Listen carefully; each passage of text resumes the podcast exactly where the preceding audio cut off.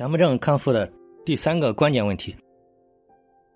强迫症康复的，像我上一节录音里面讲到，以前有一个例子，他可以检查、确认、反复思考，可以六七个小时，甚至一两天、好几天，就是有那种不确定感，始终要获得那种搞得彻底清楚、彻底明白、彻底安全。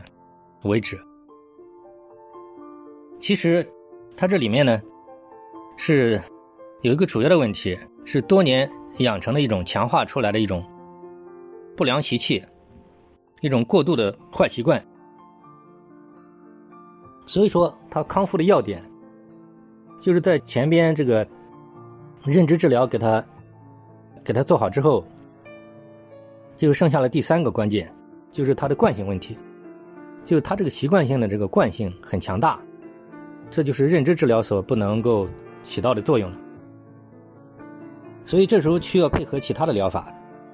我自己呢，在十几年的实战当中呢，反复总结了一套我命名为反制法的这种效果很好的方法。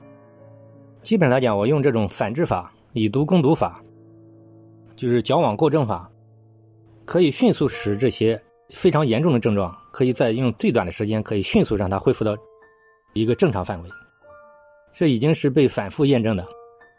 所以说，用常规的手段已经力度不够了，必须一种比较强一些的一种手段，才能迅速矫正他的这种非常顽固的这种不良习气。他反复洗手，我以前治疗过很多，反复检查。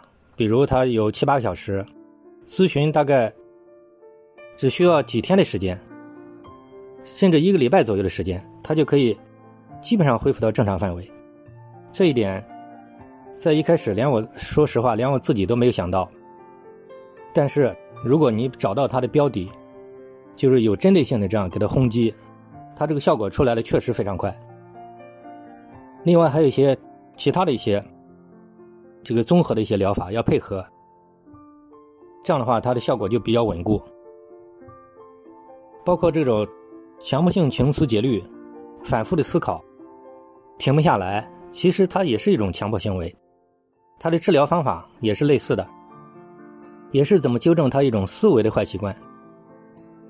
我通过这种综合的这种针对性的手段，也可以让他迅速的斩断他的这种。无穷无尽的这种思考，所以说，像这种非常严重的症状，我认为需要有非常手段，才能迅速的把它修正过来。